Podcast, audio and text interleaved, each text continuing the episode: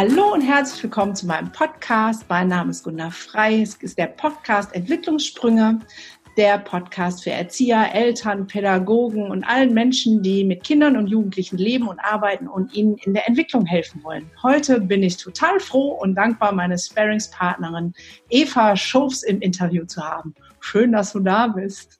Hallo, danke für die Einladung. Schön, dass ich dabei sein darf. Ja, auf jeden Fall. So, ich kenne dich ja jetzt zu Genüge. Ein paar meiner Zuhörer haben dich bestimmt auch schon mal in meinen Posts und sonst wo gesehen, aber die kennen dich ja jetzt noch nicht so wirklich. Du hast jetzt mal eine Minute Zeit, dich vorzustellen. Du stoppst die Zeit? ja, genau, ab jetzt. okay, also mein Name ist Eva Schulz, hat Gunnar schon gesagt. Ich bin Kinder- und Jugendlichenpsychotherapeutin und habe eine eigene Praxis in Emmerich am Rhein. Ich bin Traumatherapeutin und äh, Dozentin an ähm, Ausbildungsinstitut und an der Hochschule in Nimwegen und Gutachterin für Familienrecht hier und bin ganz oft Gunnars rechte Hand in allen möglichen äh, Projekten. Ja, manchmal rechte und linke ist nämlich großartig. Die Eva kann viel mehr als ich. Das, das denkst du nur. Ich kann überhaupt nicht viel mehr. Wir können nur unterschiedliche Sachen. Also okay, wir können unterschiedliche Sachen und ergänzen uns das so gut. Deshalb ist genau. Das Dann äh, vielleicht magst du noch was sagen, ob du mit Hund, Katze, Maus äh, lebst. So, dann Wer, wer dich in deinem Instagram-Account verfolgt, der sieht auf jeden Fall, dass du eine große Liebe für eine besondere Stadt hast. Die ist nicht Emmerich.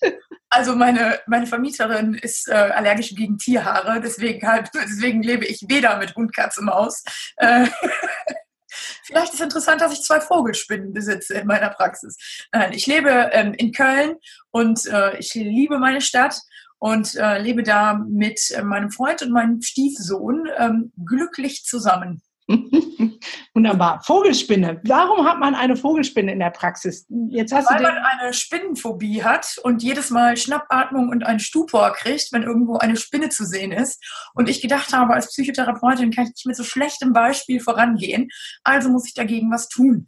Und dann konnte ich zuerst fast keine Fotos angucken. Das habe ich mir langsam antrainiert. Dann konnte ich Videos gucken. Und äh, dann merkte ich also, dass ich meine eigene Spinnenphobie behandelte. Und im Anschluss habe ich mir dann die erste Vogelspinne, Frau Antje, gekauft. Ähm, ja, auch schon angefasst, möchte ich ganz wow. betonen. Und ähm, der Bauch ist ganz plauschig, wie Katzenohren.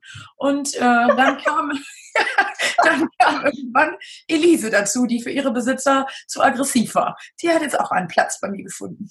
Wow. Okay, also ich habe selber noch eine Spinnenphobie, deswegen habe ich noch keinen Patienten diesbezüglich beheilt, geheilt, behandelt, aber es ist ja wieder großartig, äh, dass du das wieder selber machst. Naja, ich kann dir wohl aus eigener Erfahrung sagen, dass wenn die dicken Kellerdinger ankommen, ja. was anderes als Vogelspinnen. Ne? Da habe ich leider immer noch eine Phobie. Ich habe nur die Phobie gegen Vogelspinnen behandelt. Wie heißen denn die dünnen mit den langen Beinen? Die, ne, da bin ja, ich auch nicht ganz frei von. Also das ist nicht übergreifend. Ja, ich habe meine Kollegin äh, bewundert, die dann immer die Spinnen gefangen hat und mit in die Praxis gebracht hat, aber äh, ich bin dann auch drumherum gekommen. Erzähl doch mal, warum du überhaupt Kinder- und Jugendlichen-Psychotherapeutin geworden bist. Tja, warum bin ich das geworden? Hm, also zum einen habe ich immer schon gerne sowohl Zeit mit Menschen verbracht, auch, auch immer, als auch immer schon mich irgendwie für Kinder und Jugendliche interessiert, habe schon früh Jugendarbeit gemacht, war bei den Pfadfindern, ich war immer schon Klassensprecher und so Sachen. Ich habe immer gerne mich engagiert. Ähm, ach, und zum anderen liegt es, glaube ich, daran oder kommt es daher, dass ähm, trotz der, sage ich mal, mh, hm, der gut gemeinten pädagogischen Maßnahmen meiner Eltern das nicht immer ganz so gut gegangen ist und ähm, da oft ganz abwertende Sachen passiert sind und ähm, das dazu geführt hat, dass ich lange Zeit nicht an mich glauben konnte. Und ähm, das hat mich in meiner Entwicklung sehr gehemmt. Und ähm, deshalb habe ich irgendwann beschlossen, selber was ähm, für Kinder und Jugendliche zu tun und auch irgendwie eine bessere Unterstützung zu leisten und zu versuchen zu vermeiden, dass äh, es Kindern psychisch nicht gut geht. Mhm. Und daraus ähm, hat sich erst Kunsttherapeutin ergeben, weil ich auch ähm, sehr kreativ gerne arbeite. Ähm, und dann eben der psychiatrische Bereich. Und daraus hat sich dann irgendwann noch, ich möchte mehr tun, mehr Verantwortung übernehmen, noch gezielter und konkreter helfen. Und dadurch ist Kinder- und Jugendlichen Psychotherapeutin entstanden. Sehr cool. Also eigentlich auch aus einer eigenen Geschichte, wo du dachtest, hm, das ist ja echt blöd. Das soll anderen Jugendlichen und Kindern besser gehen. Ja. Ist da denn nicht auch genau die Grenze? Ähm, also ich erlebe das ja auch selber. Den Kindern können wir gut helfen. Aber wie ist das mit dem Umfeld, wenn sich das nicht mit verändert? Das heißt, wie viel Investment steckst du in Bezugspersonenarbeit? Ich glaube, ich müsste noch viel mehr Arbeit da reinstecken. Ich fokussiere mich oft auf die Jugendlichen, weil da erstmal zum einen der größte Bedarf ist, ich das als meinen Hauptauftrag sehe, die zu stärken. Ähm, es würde sich noch viel mehr verändern, wenn man auch die Eltern viel mehr mit ins Boot holen würde. Da fehlt aber ganz oft einfach die Bereitschaft, ähm, muss ich leider sagen, auch seitens der Eltern und die Motivation, auch selber was an sich zu tun. Es wird so oft auf die Jugendlichen abgewälzt. Ähm, die sollen sich verändern und ganz oft Jugendliche werden auch nur so, wie Eltern sie erziehen und was Eltern ihnen mitgeben. Und meistens leben die nur die Konflikte oder die Problematiken, die Eltern mit sich selber haben, leben die Jugendlichen weiter und werden dann damit zum Therapeuten geschickt. Also ich müsste eigentlich, äh, müsste man das Umfeld viel, viel mehr einbeziehen. Alle Eltern sollten den Auftrag bekommen, erstmal ihr eigenes Zimmer aufzuräumen. Ja, da hast du ja im Prinzip schon genau den Zusammenhang ähm, hergestellt, warum es Kindern überhaupt äh, ja oft schlecht geht. Ja. Wie, ähm, hast du eine Idee, wie würde man den Eltern dazu motivieren können, ihr eigenes Zimmer aufzuräumen? Jetzt hören ja hier Eltern, Lehrer und Pädagogen zu. Was wäre denn da sozusagen aus deiner eigenen persönlichen Erfahrung und äh, auch als Therapeutin dein Tipp, wo kann man anfangen, wo hört es auf? Was, das ist nicht so einfach, weil das ist zum einen, ist es ähm, ja ziemlich stigmatisiert in Deutschland und man kann ja jetzt auch nicht jeden in eine Therapie schicken, denn es gibt ja ganz, ganz viele akute Fälle, ähm, sage ich mal, wo es teilweise auch lebensbedrohlich ist. Plätze sind sowieso knapp und rar und Wartezeiten lang. Man kann da jetzt nicht alle, die, sage ich mal, sagen, ja, wir haben zwar ein paar blöde Sachen erlebt oder haben da Stress mit, die kann man ja jetzt nicht alle zum Therapeuten schicken. Ich würde sagen, da gibt es tatsächlich ein Problem irgendwie in Deutschland, ähm, gerade Eltern oder Erwachsene einfach dazu zu bekommen, bei sich aufzuräumen. Und viele sind sich A, denn der, der Sachen gar nicht bewusst, die sie mit sich rumschleppen. Mhm. Ähm, B, nicht gewillt, daran was zu tun, weil sie die Notwendigkeit nicht sehen. Ähm, oder C, auch einfach gar nicht gut darüber informiert, dass es was auch mit den eigenen Kindern macht. Und ich finde, die Herangehensweise ist schwierig, dafür zu sensibilisieren. Also das versuche ich auch irgendwie immer wieder in meinem meinem ähm, Instagram-Account oder in den Beiträgen, also Leute dafür zu sensibilisieren, wo ihre Baustellen sind und da dran zu gehen und was damit zu tun. Eigentlich müsste es Coaches dafür geben oder so, ja, so, nicht unbedingt Therapeuten, aber Leute, die helfen, sowas anzuleiten, aufzuräumen. Ja, ja ein bisschen Persönlichkeitsentwicklung. Ja, sowas. Mhm. Ja. Und nicht nur in Richtung, werde groß und erfolgreich und verdiene da Geld mit, sondern so echt räum mal, krieg mal deine, deine Sachen klar, deine Persönlichkeit. Könntest du mal so einen Klassiker ähm, aufzählen aus deiner Praxiserfahrung, wo dieser Zusammenhang zwischen ich habe mein als Erwachsene mein Zimmer nicht aufgeräumt und deswegen ähm, hat mein Kind auch Schwierigkeiten. Könntest du mal ein Beispiel benennen, um zu sensibilisieren, inspirieren, Eltern zu sagen, oh ja, da könnte ich vielleicht betroffen sein? Hm, ich sag mal, wenn, ähm, also ein ganz allgemeines Beispiel, wenn Eltern in ihrer Jugend ähm, von ihren Eltern, sag ich mal, gezwungen wurden oder ähm, abgewertet wurden, ähm, es Konflikte gegeben hat, in denen immer wieder dieselben Sätze gefallen sind, wie ähm, ne, äh, das schaffst du doch sowieso nicht oder ist immer dasselbe mit dir, das kriegst du nicht gut hin. Ähm, das geben die, das hat, hat man erstmal abgespeichert, ne, das ist irgendwo, ähm, hat einen das gehemmt, vielleicht ohne dass man das gemerkt hat. Und ähm, das führt dazu, dass man letztendlich seine Kinder ganz genauso behandelt und dass man das genauso weitergibt. Und diese selben bescheuerten Sätze wie man reicht nicht, man ist nicht gut genug und ähm, somit der Glaube, das schaffst du sowieso nicht, ähm, wird dann genauso weitergegeben und da leiden Kinder drunter. Und anstatt das hinter sich zu lassen und zu sagen, ich glaube jetzt an mein Kind und du bist gut genug. Und Motivation geht über was Positives und über Wertschätzung und nicht über Druck und Abwertung. Ähm, ich glaube, da würden viele Eltern viel besser mitfahren und Kinder wären motivierter, würden wahrscheinlich lieber zur Schule gehen und äh, viel lieber Aufgaben erledigen als auf diese Art und Weise. Auf jeden Fall. Ich, ich meine, ich als Mutter habe mich ja selber schon manches Mal erschrocken, dass ich genau die Sätze, die ich nicht sagen wollte, sind mir auch aus meinem Mund schon rausgeflutscht. Und ich denke, oh Gott, jetzt hast du es gesagt. Diesen ja. Satz, so, solange du äh, deine Füße unter meinen Tisch stellst und all diese Dinge. Ja. Also ich glaube, diese Momente kriegen wir alle als Eltern mit, wo wir denken, oh, das wollte ich doch nie. Aber wie würden wir das denn schaffen, da den Switch hinzukriegen, zu sagen, okay, das gucke ich mir an, damit ich das nicht mehr machen kann. Das reicht ja nicht, diesen Schreckmoment zu haben. Nee, ich glaube, man müsste dann schon konkreter drauf gucken. Ähm, also man müsste auch Unterstützung dabei kommen, bekommen. Ich glaube nicht, dass man das alleine kann, sich so ein bisschen zu sortieren und ähm, klar zu kriegen, wo sind meine Baustellen? Ähm, ja. Was sind genau die Sätze? Oder ähm, ne, wie, wie bin ich überhaupt zu meinem Kind zum Beispiel? Oder ne, wo liegen meine Problemzonen, äh, sage ich mal? Ähm, und dann müsste man eben gucken, wie möchte ich das denn verändern? Was möchte ich stattdessen sein? Und dann müsste ich einen Weg finden, ähm, wie, wie ich das eben umbauen kann, in, dass ich es ab jetzt anders mache. Und das ist sicherlich eine Schritt-für-Schritt-Anleitung. Das muss auch niemand alleine machen. Ich glaube, da braucht es ein bisschen Hilfe und Anleitung von außen in einem, in einem, sage ich mal, strukturierten und konkreten Rahmen. Wie hast du das hingekriegt? Also von deinen Erzählungen, wenn ich höre, wie du mit deinem Stiefsohn umgehst, dann ist das sehr wertschätzend und liebevoll und mit Englisch und Französisch und sonst was lernen, wo ich schon immer sage, oh Gott, lass mich bloß damit zufrieden bei meinen eigenen Kindern. Ähm, und du hast ja selber die Erfahrung gemacht von immer ähm, nicht gut genug, äh, die Noten nicht gut genug. Wie hast du den Switch selber persönlich für dich hingekriegt? Naja, ich glaube, also das Erste, was was ich gemacht habe, ist eine Entscheidung getroffen und ich bin immer noch nicht fertig damit. Ich mhm. erwische mich selber auch immer noch dabei, dass ich ähm, natürlich überzeugende Sätze aus meiner Kindheit an meinen Stiefsohn weiterleite und die erschrecken mich und so möchte ich überhaupt nicht sein.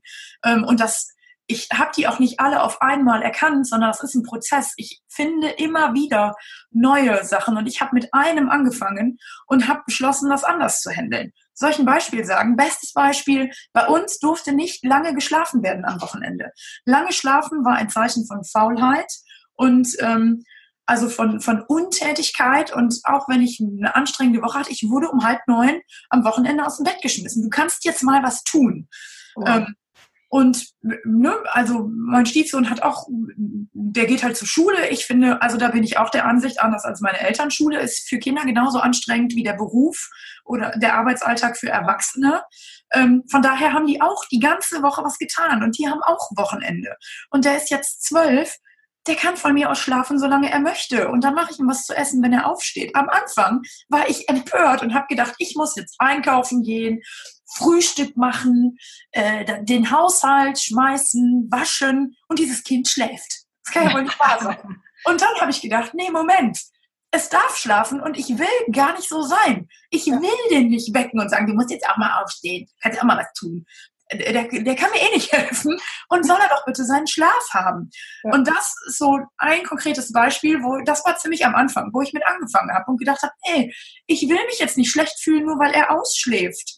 Ich habe ja. mich ja dazu entschieden, morgens, samstags morgens um sieben zu meiner Lieblingszeit zum Einkaufen zu machen, weil da am wenigsten los ist. Ich muss ja nicht samstags morgens um sieben Uhr einkaufen. das ist aber auch echt sportlich, liebe Eva, samstags morgens um sieben. Das ist super. Da fährst du auf einen Rewe-Parkplatz. Du kannst auf mein, ich kann auf meinem Lieblingsparkplatz parken. Ja, da ist noch keine Sau da alles Obst ist da, wird vielleicht gerade erst eingeräumt, ne, die Kassen sind leer. Das ist ganz toll. Wirklich. Naja, aber da, ne, so das, das war eine Sache, womit ich angefangen habe. Auch ähm, Erwartungen bei Noten, was da bei mir für einen Druck gemacht werden wurde, das will ich nicht. Mhm. Und wenn der mal was, was nicht gut schreibt, ja, ne, oder dann muss ich ihm zeigen, wie man lernt, aber nicht sagen, du bist schlecht, du bist zu dumm, machst das nächste Mal besser und keiner zeigt dir wie. Das ist scheiße.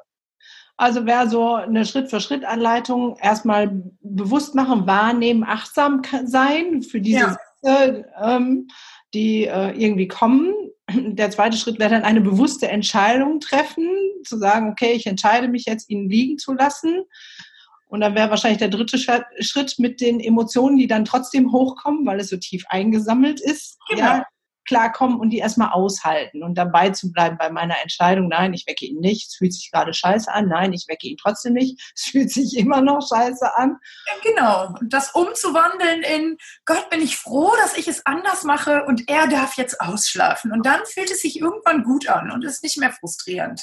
Ja, und dann kann man irgendwann auch dahin kommen, diese Zeit, die dann ja auch nicht nur beim Rewe alleine ist. Also ich merke diese Zeit, die ich dann auch alleine in meinem Haushalt habe, ohne dass die Kinder rumflutschen, ist irgendwie auch total toll. Herrlich. Ja, natürlich. Mhm. Und was hätte ich denn davon, wenn ich ihn wecken würde und er griesgrämig neben mir sitzen würde ähm, und, und dann einfach nur wach wäre? Nichts. Ja. Nee, das stimmt, nichts. Ja. Ja. Was hat dir geholfen auf dem Weg? Also du hast ja vorhin schon so angesprochen, es gibt nicht genug Therapieplätze, jeder braucht vielleicht auch nicht Therapie. Ähm, es gibt ja jetzt in der digitalen Welt tausend Möglichkeiten von Online-Kursen, E-Books, Books, ähm, Webinaren, Seminaren. Was ist so das, was dir am meisten geholfen hat auf deinem Weg dieser Erkenntnis und Umdreherei von Gedanken und Sätzen? Naja, prinzipiell lese ich auch oder bilde mich, mich ja gerne fort. Also das heißt, ich lese gerne Sachen zu Persönlichkeitsentwicklung. Ich interessiere mich dafür. Ich lese Blogs oder gucke mir äh, erstmal auch alles an, was mir zugeschickt wird an Webinaren oder sonst irgendwas. Bin da sehr empfänglich für und gucke da, was ich gebrauchen kann und was nicht. Also einfach im, im Netz offen dafür sein, auch was einem geboten wird, ne? vielleicht auch mal ein E-Mail-Newsletter abonnieren. Ähm, und ich meine, ich habe jetzt natürlich den Vorteil, dass aufgrund meiner Ausbildung ich ja ständig ähm, ständig dazu verpflichtet bin, mein eigenes Verhalten zu reflektieren und in Selbsterfahrung ja ständig in meiner Vergangenheit rumzuwühlen. Ne? Also das ist ja Pflichtprogramm und auch mit der äh, Supervisorenausbildung oder, oder Supervisor oder auch als in der Traumaausbildung, du musst ja ständig, bist du immer dazu verpflichtet, in deinen eigenen Sachen rumzuwühlen. Und das ist natürlich schon macht es mir natürlich einfacher, die Sachen zu finden. Ja. Das ist schade, weil viele Eltern haben die Möglichkeit gar nicht, bei sich zu wühlen. Die kommen auch gar nicht auf die Idee. Ja. Und dazu müsste es viel, viel eine konkret, also eine viel bessere und konkretere Anleitung für Eltern geben. A, aufzuklären, was sie da machen, was passieren kann. Mhm. Also sowas wie transgenerationelle Übertragung beispielsweise. Ja. Ähm, und und dann einfach konkrete und deutliche Angebote, Ansätze zu finden, wie ich das verändern kann. Was würdest du da für ähm, Angebote dir vorstellen können? Ja, in Form von vielleicht äh, Tagesseminaren oder Wochenendseminaren, wo man erst reinschnuppern kann, sensibilisiert wird für die Sache und ähm, dann gegebenenfalls wie so ein Bootcamp für Eltern, keine Ahnung. Ja. Ne? Also wo die, die da Bock drauf haben und sagen, Mensch, das will ich nicht, will meinen Kindern irgendwie eine gute Erziehung ermöglichen und eine gute Entwicklung vor allem. Ähm, ja, dass es da, da was für gibt. Bücher, Podcasts sind Sachen, die man zwischendurch hören kann. E-Mail, Newsletter, ja, also ich meine, deswegen gibt es ja auch genau den Podcast. Das ist ja mein Anliegen, zu sensibilisieren, ja. ähm, zu gucken, okay, das hat und die und die Auswirkung. Es ist ja kein Erziehungspodcast, in dem dass ich Erziehungstipps gibt, sondern diese Haltung hinterfrage und mal, wie nehmen Kinder denn wahr? Ich weiß das aus meiner Kindheit auch. Meine Eltern, wenn ich die frage, sagen die, sie waren klar und konsequent aber es ist halt an einer hochsensiblen Gunda völlig ähm, vorbeigerauscht, die einen großen Teil ihrer Kindheit heulend in, in ihrem Zimmer gesessen hat, weil sie sich nicht gesehen und wahrgenommen gefühlt hat. Ja. Ne, also ähm, die kleine Schwester ist halt äh, von gut gemeint, ist halt genau das und es kommt bei manchen Kindern echt scheiße an. Das, ja. Ja. ja, und es ist, meine Eltern haben es auch gut gemeint. Es war sicherlich, ähm, ne, ähm, also war das irgendwie nicht böse gemeint, aber die haben eben auch einfach nicht, in manchen Momenten nicht gut gesehen, was mit mir passiert, was mit dir offensichtlich auch ja. genauso passiert ist. Und damit sind wir 100 Prozent, die in diesem, an diesem Termin jetzt gerade hier beteiligt sind, ja. 100 Prozent von ihren Eltern nicht gesehen worden. Ja. Ja, und ja, das genau. ist dramatisch. Ja, ja, und wenn, wenn man die, also wenn ich jetzt meine Patienten in der Praxis sehe, ist es ja auch so, ne, dass ähm, da 100 Prozent vielleicht nicht, aber der Großteil der Jugendlichen und Kinder von ihren Eltern nicht so gesehen und wahrgenommen werden, wie sie fühlen und denken. Ne? Ja. Ja, und äh, also selbst, also auch, sage ich mal, Kritik schön und gut, aber das Selbstwert überlebt nur, und dazu gibt es Studien, wenn ich siebenmal lobe, dann kann ich einmal kritisch sein. Oh. Das braucht mein Selbstwert, um es aushalten zu können. Und ähm, wie oft sagt man, oh, kannst du bitte den, kannst du bitte nicht so rumschlurfen? Kannst du bitte das, kannst du bitte anständig stehen? Kannst du bitte nicht dieses Wort benutzen? Kannst du bitte nicht so reden? So, da sind jetzt schon irgendwie viermal Kritik Ne? Wie oft höre ich Eltern das sagen und wo ich denke, hallo, das sind jetzt schon 28 Mal Lob, was jetzt doch kommen muss, damit ja. das nicht leidet. Äh, äh, ja. äh, genau, und dann, äh, ja, aber es ist doch positiv formuliert. Man hat ja bitte gesagt, so, ne? Das ist überhaupt nichts positiv formuliert. Kritik ist Kritik. Und Kritik schneidet immer ein kleines Scheibchen vom Selbstwert ab. Und wenn ich nicht ordentlich dazu modelliere, dann bleibt da irgendwann nichts mehr übrig. Ja, ja. Äh, genau, das ist auch so eine Fehlannahme. Ne? Ich bin ja freundlich und er muss das ja machen. Also sage ich, ähm, bitte ähm, nicht mit vollem Mund reden und so. Ne? Aber man könnte, also ich muss mich da auch mal zu anhalten, weil ich ja jetzt auch einen sehr auffälligen Sohn habe, der ganz viel Scheiß macht. das ist manchmal echt eine Herausforderung. Ganz fantasievoll ist er. Ja, genau, der ist ganz fantasievoll. Beim Aufräumen schaffe ich das zum Beispiel. Ne? Dann sage ich aufräumen und dann geht er hoch und nach zehn Minuten ist äh, nach meinem Empfinden eigentlich nichts passiert, bis auf das ein paar Socken in die Wäsche gewandert ist. Und äh, Kritik wäre schnell, du kriegst ja nichts auf den Backen und ich versuche dann immer das zu loben. Ich sage, boah, cool, ein paar Socken sind schon in der Wäsche gelandet. Ich bin sicher, du schaffst den Rest auch. ja, also inzwischen guckt er mich an und sagt, Mama, du willst mich verarschen. Nein, ich glaube an dich. Du schaffst den Rest. Ja. So. Ja, und dann ist auch, manchmal denke ich auch, meine Güte, die deutschen Eltern sind so unfassbar gut im Meckern. Kosten Nutzen. Ja. Ne? Also lohnt es sich wirklich jetzt, A, den Selbstwert von meinem Kind hier so runterzuschrauben und mich die ganze Zeit aufzuregen und so unzufrieden zu sein. Warum kann ich mich denn nicht mal über mein Kind freuen? Man kann ja nicht mal sagen, was für ein tolles Kind es ist, wie viele coole Ideen es hat. Und es geht immer nur darum, Kinder sind nicht gut genug. Und so hatte ich mir das aber nicht vorgestellt. Sehen Sie die Haare? Die hat sich die Haare abrasiert. Da schäme ich mich für. Ja, was hat ist denn das für eine Aussage über sein Kind? Das ist doch egal, ob es kurze oder lange Haare hat. Ist ein großartiges Kind. Ja, aber das sind das wieder, dass wir mit unserer Betrachtungsweise ja sozusagen auf unser Kind gucken und dass unsere Werte und unsere Motive, wir versuchen oft eins zu eins auf unser Kind um überzustülpen. Und diese, diese wunderbare Einzigartigkeit jedes einzelnen Menschen da leider dann ein bisschen äh, verloren geht. Ja. Ja. Das, ähm ja, das, ich finde das so schlimm, wenn Kinder schon so früh in solche Richtungen gedrückt werden ne? und das so übergestülpt kriegen, genau. Mhm. Und den Horizont oder äh, gar nicht wahrnehmen, was sie für Möglichkeiten überhaupt haben. Ja. Er hatte letztens ein Mädchen, die ähm, steif im Bein und alles äh, Stress hoch 10 in der Schule, weil sie ein 1,0er Abi irgendwie schaffen wollte, weil sie unbedingt Medizin studieren wollte. Und dann haben wir das von links und rechts beleuchtet und dann war klar, Medizin, sie wollte gar nicht Medizin studieren, sondern ähm, ihre Oma hatte die Erwartung an sie, weil ihr Sohn das ja, also ihr Vater das ja schon nicht getan hat. Oh. So. Ja?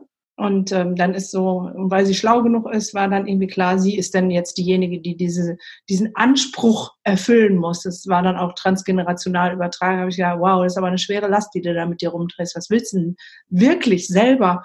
Sagt sie ja eigentlich was Kreatives. So. Ja. Ja. Ja. Da gehört die Medizin jetzt nicht so zu. Unbedingt. Ganz bedingt. ja. ja. Ja, ich, äh, mir hat letztens ähm, hat mir ähm, ein Polizist ähm, erzählt, der beim ähm, hier, wie, wie heißt es? Wie heißt dieser Forst nochmal? Ähm, wo, was der abgerodet werden soll. Ah, ja. Hambacher Forst oder so. Ne? Hambacher ne? Forst, genau. Der ähm, war da als, ähm, also irgendwie im, im Einsatz. Ähm, und natürlich ist das ein riesengroßer Scheiß. Ne? Also, dass das abgeholzt werden soll und so weiter, ne? finde ich auch großen Mist. Aber da wird natürlich dann so eine Polizei eingesetzt, damit die da einfach für Ordnung sorgt ne? und guckt mhm. und schützt. Und, ähm, und dann gibt es tatsächlich Eltern, die zu ihren Kindern gesagt haben, hier, fahr mal mit drei, Dreirad den Polizisten in die Hacken, da triffst du immer den richtigen. Da, das sind alles Arschlöcher, fahr denen mal in die Hacken. Ne? Wenn wir sowas an unsere Kinder weitergeben, solche, äh, also ne, solche Manipulationen, dann wird unsere Welt irgendwann ganz, ganz schrecklich. Und ich finde, Kinder müssen da selber irgendwie das Recht haben, sich eine eigene Meinung zu bilden. Das ist natürlich ist bei der Polizei, die stehen ja immer oder stehen oft sehr im Fokus. Da läuft bestimmt nicht alles rund. Aber das ist bei allen anderen auch so. Und ja. Ähm, ich finde, egal um was es geht, Kinder müssen sich eine eigene Meinung bilden können. Ja. Das ist ganz gefährlich, wenn, wenn Eltern das so schön alles vorgeben. Ja. Ja, aber das bedarf der großen Bereitschaft, sich selber sozusagen in den Spiegel zu gucken und auch das Unschöne anzugucken. Ähm, so ja. ist für mich auch ein Paradebeispiel dessen, dass das geht und kann. Ich meine, wer sich die Spinnenphobie selber heilt hat und eine Vogelspinne in der Praxis hat, der ist ganz vorne in dem Spiel. Schön, dass du das ja. Genau. Aber das ist ja auch ein Grund, warum wir gemeinsam antreten, ähm, was ja auch ein bisschen die Masterclass oder Happiness beinhaltet, nämlich mal ähm, vielleicht nicht so sehr auf Erziehung bezogen, aber auf sich selbst ähm, hinzugucken. Ähm, wo ist denn eine Baustelle? Wo müsste ich vielleicht mal ein Schrittchen oder zwei machen? Was war von der letzten Masterclass für sich so der, der bewegendste Moment? Du hast ja Kleingruppen mitgeleitet. Ähm, Kannst du sagen, was dich am meisten bewegt hat an diesem Tag? Ich glaube, dass Leute, ähm, dass Menschen da realisiert haben, dass sie ab sofort was verändern können für sich und dass es Möglichkeiten gibt, sich zu verändern und dass man mit einem kleinen Schritt für Schritt Plan was tun kann und ähm, dann in der Gruppe eine Unterstützung dafür zu bekommen, loszulegen und gefeiert zu werden und motiviert zu werden. Ich glaube, das war für viele eine Riesenbefreiung und das fand ich herrlich, wie Leute sich gefreut haben und gesehen haben, dass es irgendwie einen Weg gibt. Ja. Ja, das fand ich auch großartig. Ich hatte ja auch noch ein paar Gespräche hinterher und einer, der sogar lange in Therapie war vorher schon, sagte, ähm, eigentlich war der coolste Moment, als er sein Problem in den Mülltonne geschmissen hat, weil das hätte die ganze Therapie nicht bewirkt. So, manchmal ja. ist es ganz einfach. Es Unglaublich. Entscheidung. Ne? Ja, ja. ja, und wichtig ist dabei auch noch, also äh, habe ich vorhin schon gesagt, bei mir ist das ähm, noch nicht vorbei. Es geht auch nicht darum, dass ähm, ich dann da stehe und sage, ihr könnt das alle nicht und ich habe aufgeräumt. Das ist ein Prozess, der dauert sein ganzes Leben. Ja. Und wir alle machen das. Es gibt niemanden, der das nicht macht. Und wir alle haben diese, sag ich mal, diese Baustellen.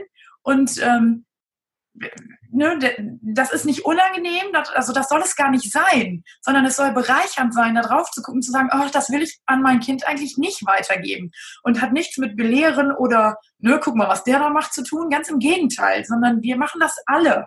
Und ähm, da mit einer offenen Haltung ranzugehen und einfach zu sagen, ich guck mal, was ich da mache und es gibt Sachen, die möchte ich so einfach nicht weitergeben. Ja, also auf jeden Fall ist das ein lebenslanger Prozess, bei mir ja auch. Ich bin immer noch dabei, solche Sätze auszufindig zu machen. Das Schöne ist, wenn man sich da reingibt, es hat ja einen doppelten Win-Win. Also ich merke das jetzt für mich ganz klar. Ich, mir geht es viel besser. Immer wenn ich äh, schmerzhaft in den Spiegel gucke, ist es erst doof, aber letztendlich geht es mir besser und ich merke es auch eins zu eins an meinen Kiddies. Ne? Also meine Jungs, seitdem ich aufgeräumter bin, sind die auch viel aufgeräumter. Mhm. Und das heißt, es ja. ist so ein doppelter Positiveffekt. Selbst wenn ich das nicht gemacht habe, um meinen Kindern anders zu begegnen, passiert es dann ja automatisch. Ja. Und es ist so eine große Bereicherung für einen selber. Wenn ich, also es gibt ja, wie gesagt, auch immer noch Momente, in denen ich dann irgendwo bin und denke, wie witzig, jetzt weißt du, wieso du reagierst, wie bescheuert das ja. ist. Da fällt mir wieder irgendwas von früher ein. Ich ja. weiß, kann mich genau erinnern und denke, das hast du jetzt 37 Jahre hast du so bescheuert auf irgendwas reagiert. Ja. ja. Und, und jetzt, jetzt weißt es, warum. Ja, genau. Und es kommt da immer wieder zu Erkenntnissen. Und das, ich, ich finde es auch herrlich zu verstehen, wie ich selber funktioniere. Ja. Da überrasche ich mich auch immer wieder mit. Ja, ja das stimmt. Das, das geht mir auch so. Das ist ja. Ja, cool. Also, wer die Eva live und in Farbe sehen möchte, der sollte sich ein Ticket für die Masterclass of Happiness äh, buchen. Ähm, Yay! Genau, weil die nächsten Termine kommen jetzt äh, Ende der Woche online oder die sind jetzt online, wenn der Podcast hochfährt, sind sie schon online. Großartig. Und wer mehr über Eva erfahren möchte, der verlinke ich unten drunter den Instagram-Account und den Facebook-Account und ihre Praxis, obwohl auch da wird es keine Therapieplätze geben, müssen wir leider sagen. Unsere Warteliste ist ewig gleich lang, äh, zwei Jahre oder so. Ähm, aber wenn du jetzt so einen Schlusssatz sozusagen an alle Eltern, Erzieher, Pädagogen mit einer Inspiration, Motivation richten würdest, was würdest du noch auf den Weg geben wollen? Liebe Eltern, es macht unglaublichen Spaß herauszufinden, warum wir funktionieren, wie wir funktionieren. Und indem wir das herausfinden, was mit Gunnar und mir übrigens sehr viel Spaß macht, zum Beispiel auf der Masterclass of Happiness, ähm, dann wird es auch mit euren Kindern um ein Vielfaches einfacher und wir können dazu beitragen, dass es eine entspanntere und selbstbewusstere Jugend gibt und das wäre großartig. Dem kann ich nichts mehr hinzufügen. Wunderbar. Ich danke dir, liebe Eva, für dein äh, Dasein. Ich freue mich auf unsere ganzen weiteren Begegnungen jeglicher Art und ihr seid herzlich eingeladen, dabei zu sein. Großartig. Genau. Noch einen schönen Tag an alle. Ebenso. Tschüss.